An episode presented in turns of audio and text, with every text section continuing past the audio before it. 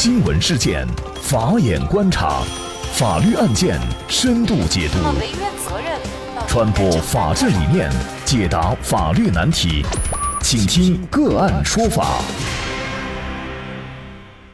大家好，感谢收听个案说法，我是方红。今天呢，我们来关注价值千万的别墅一元起卖，律师法拍房有购买价值。据检察日报正义网报道。近日，一套位于杭州市余杭区桃花源小区的别墅被摆上了阿里拍卖平台。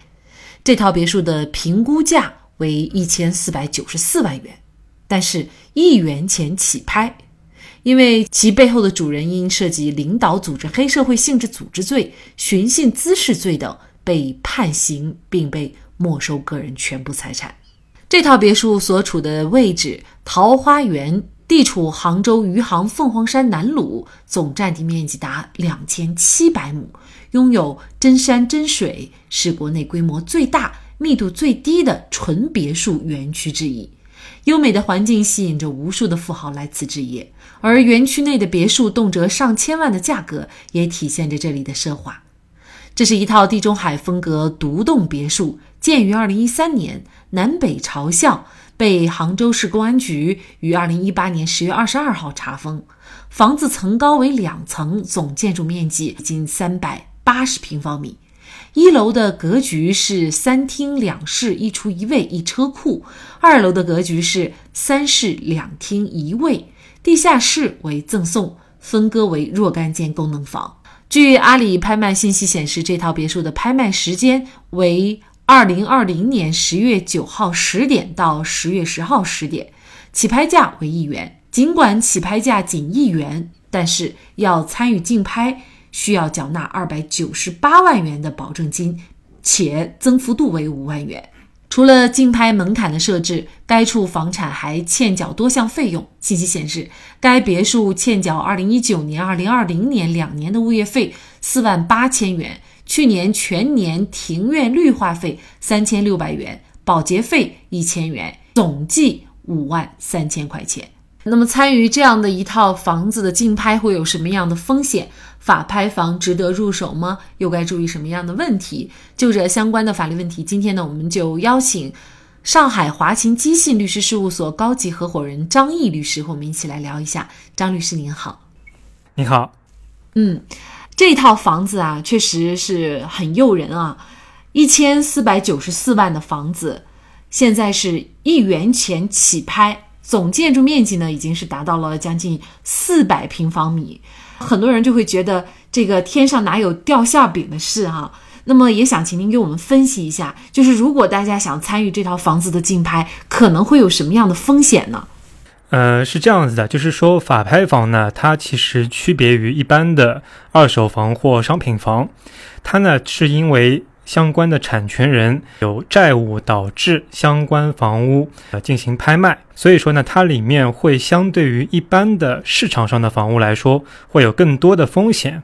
第一种风险呢，就是成交的风险。就虽然说我们这套房子是以一元的起拍价去进行拍卖的，但并不意味着说我们可以用很低的价格就能买下来，因为这取决于其他竞拍人的一个出价。就我们的经验来说的话，如果是在核心地带的一些法拍房的话，它的拍卖价格最终的成交价其实和它的市场价是相差不多的，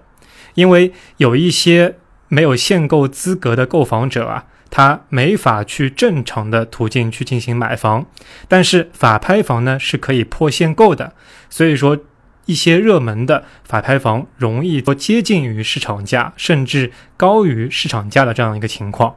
所以第一个就是价格，第二个呢就是对于它的里面的一些拖欠的费用。就像这个新闻里面所说的，它里面有拖欠一些物业费用、绿化费用、保洁费用，总计将近五点三万元。但其实这只是一部分，因为还存在什么其他费用的可能性呢？比方说房产的交易税费，因为就我们之前有过一些新闻，也是，就是他买一套房子可能是将近几百万，但是光税费就花费了五六十万，甚至七八十万。那么这些费用是我们很多人在购买法拍房时没有去考虑到，甚至是没有预计到的一些情况。然后第三个风险点啊，就在于它的一个权利问题。比方说，有一些法拍房，它会存在一些抵押或者出租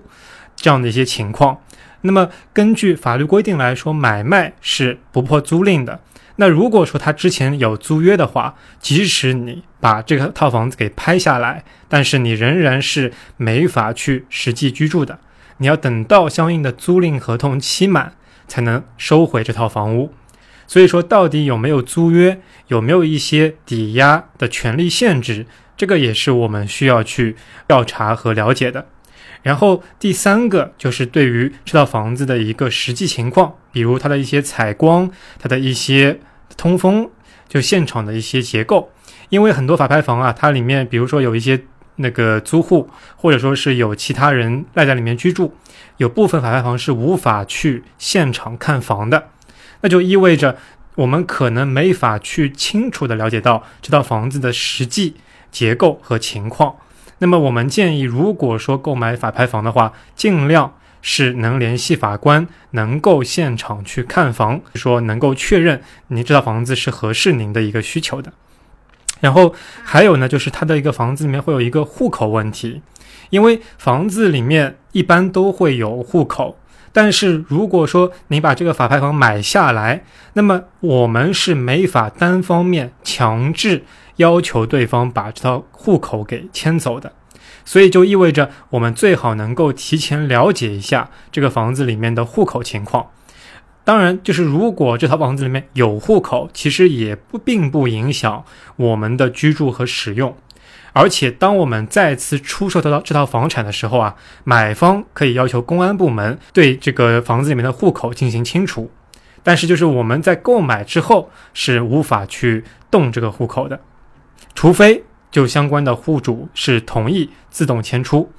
那么整体来说的话，大致的法拍房购买风险点呢还是比较多的。所以说，我们建议，如果说我们一般的呃购房者准备去。购买法拍房的话，最好能够提前咨询一下律师的意见，然后呢，积极的去跟法官沟通，了解相关法拍房的一些情况以及拖欠的费用。等整体全部确定完之后，再考虑要不要去购买。因为任何的法拍房拍卖，参与拍卖也是要交保证金的。那如果万一您中标了，但是您又不想要这套房子，那就意味着您的保证金是会被没收的。比方说，我们这个新闻里面，它的保证金将近有二百九十八万。那你想想看，如果我们先去拍了这个房子，交了保证金，后来发现啊，这套房子非常的呃不满意，那么就意味着你可能会损失两百九十八万元的保证金，这个成本其实是非常的呃巨大的。所以说，我们在购买法拍房的时候啊，也要充分的考虑和调查之后再去参与拍卖。嗯，应该说刚才您所分析的这些法拍房的风险点啊，都是非常具有代表性的。比如说您提到了，就是看看房子到底有没有其他的租户在使用，因为在实际生活当中，其实这样的案例也比较多啊。就是法拍房呢，事实上已经出租给别人了，他租出去那么多年，就意味着在他整个的出租期间，尽管你买了这个房子，但是最后的使用权并不在于你，而在于承租者。这对你的这个损失利益的影响就会非常大啊。对，所以呢，就是先期的这种了解是非常重要的。那既然呢，这样的一套别墅又是在这么好的一个地段，那为什么法院要把起拍价设的这么低呢？呃，因为这个案件的背后啊，是因为它涉及到一个领导组织黑社会性质组织罪以及寻衅滋事罪等。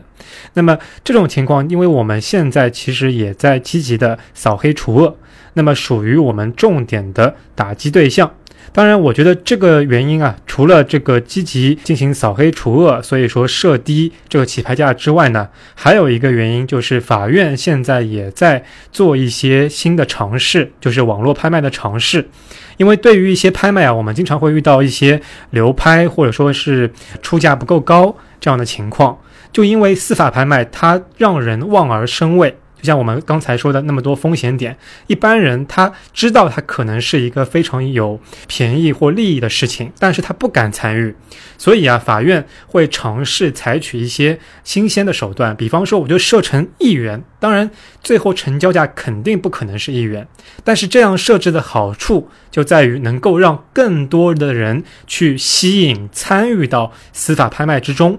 那么，从而保障债权人能够获得相应的债务的偿还，保障司法的一个一个公正性和可执行的这样的一个功能。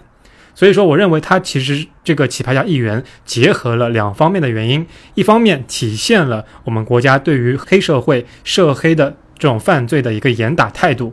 第二个呢，就是在做一些新的尝试，吸引更多的人参与到。进入到这个司法拍卖的这个环节之中，保障债权人的一个利益，同时也体现司法执行的一个可行性的功能。同时，我们还是希望各位能够在进行司法拍卖过程中啊，尽量提前咨询律师的意见，了解法拍房相关的一些风险和拖欠的费用之后，再正式的进行拍卖。不要轻易的、随便的去先走拍卖程序，再去调查相关费用，这样可能会造成很多隐患。很多老百姓可能觉得是法院拍卖的房子，所以这个房子它的权属也好，还是具体上的这个利益纠葛可能会非常的明晰，而且呢，它背后的很多风险，法院在拍卖的时候应该已经说明，实际上并不是这样的。其实法院呢，它只是负责把这个。房子拍卖对于房子的所有的这个潜在的风险，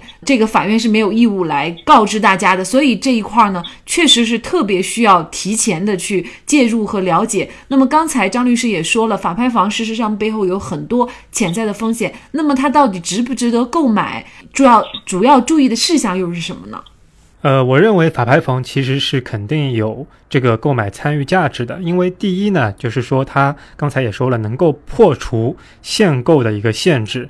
就是说如果您在当地没有购房资格的话，那么法拍房其实是一个非常好的选择。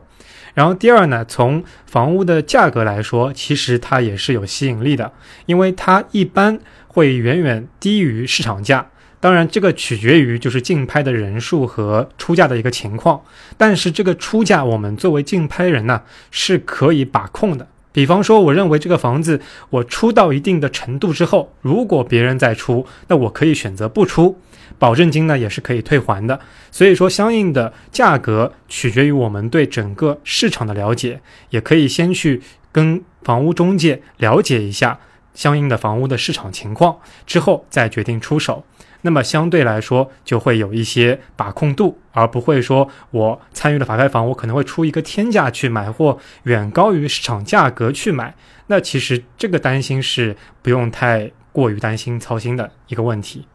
嗯，看来天上掉馅饼的事是会有的，但是这个馅饼是被你吃下去了，还是把你给砸晕了，这就需要你审慎对待了。好，在这里再一次感谢上海华勤基信律师事务所高级合伙人张毅。那么，大家如果想获得我们节目的图文资料，欢迎您关注“个案说法”的微信公众号，在历史消息当中就可以找到这期节目的全部图文资料。那么，大家在生活工作当中遇到一些法律问题呢，也欢迎大家向我们进行咨询。您可以添加幺五九七四八二七四六七这部手机号码的微信号，就可以找到我们。他们都非常的资深、专业和负责人。感谢您的收听，我们下期节目再见。